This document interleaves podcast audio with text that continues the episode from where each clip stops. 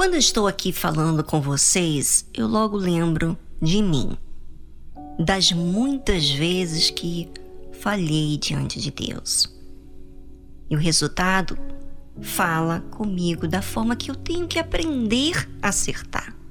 Claro, isso se eu temo a Deus, em querer agradar a Ele.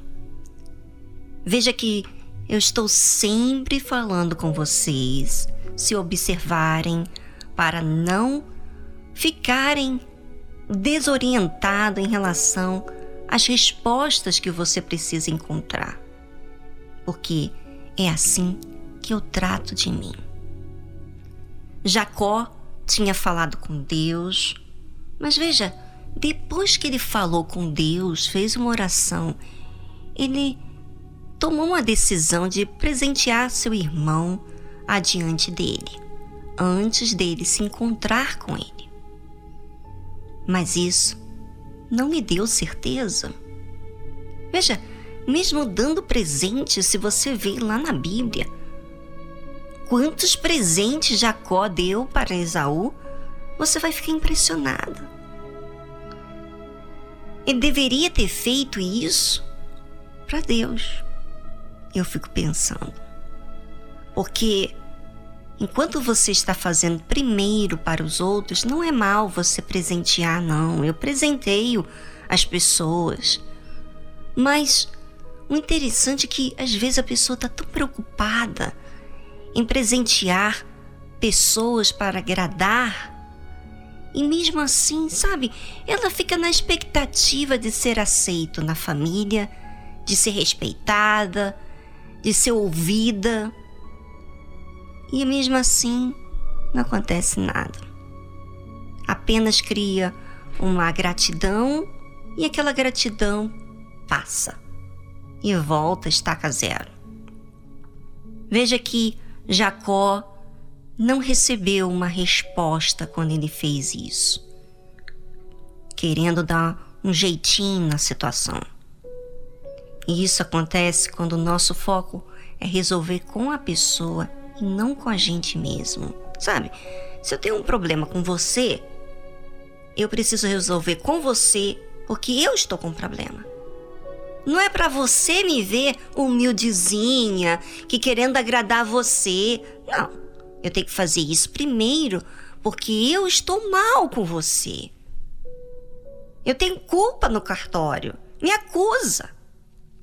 E veja que, como Jacó não estava em paz com ele mesmo, ele começou a agir de forma diferente. Realmente, eu mandei os presentes para meu irmão e eu tô aqui ainda preocupado. E o que, que ele fez? A Bíblia diz assim: E levantou-se aquela mesma noite e tomou as suas duas mulheres e as duas servas e os seus onze filhos, e passou o val de Jaboque. E tomou-os e fê-los passar o ribeiro, e fez passar tudo o que tinha.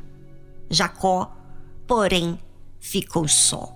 Veja que interessante. Quando estamos aqui dependendo de aprovação de terceiros, não temos uma reação que envolve a nossa responsabilidade conosco mesmo nós ficamos esperando, ficamos na expectativa da atitude de terceiros. Aí você diz: como assim? É, enquanto estamos envolvidos com pessoas, atarefados com os afazeres, não tomamos medidas que temos que tomar. Jacó pegou tudo que tinha e passou tudo para o outro lado do ribeiro. E ficou ele só. É, eu tenho um problema comigo mesmo, eu tenho medo, eu tenho insegurança, eu vivo preocupado em encontrar com meu irmão, fico tentando reconciliar com ele, mandando presentes, mas eu mesmo não estou seguro. Então o que, que eu tenho que fazer? Eu tenho que ficar só.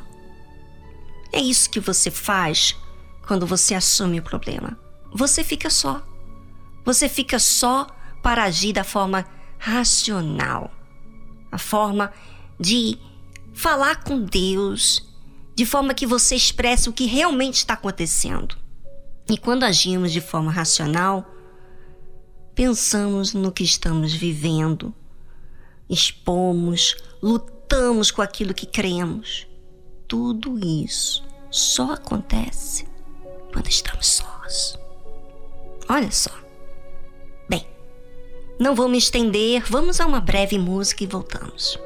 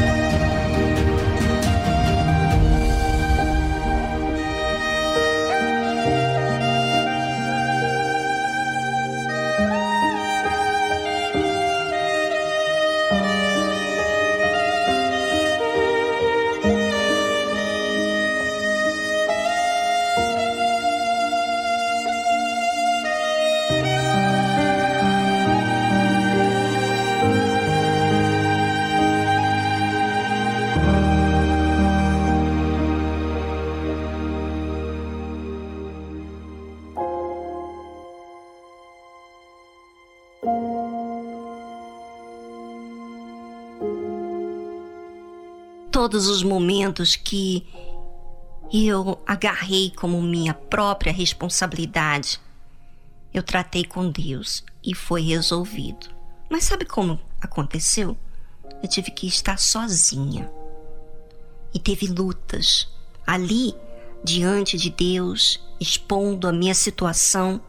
Eu coloquei para fora a minha dor, eu até estava chorando, eu lembro de ocasiões assim, e que eu falei para Deus: olha, eu estou chorando, mas eu estou chorando não é para o Senhor ficar com pena de mim, não. Eu estou chorando porque está doendo.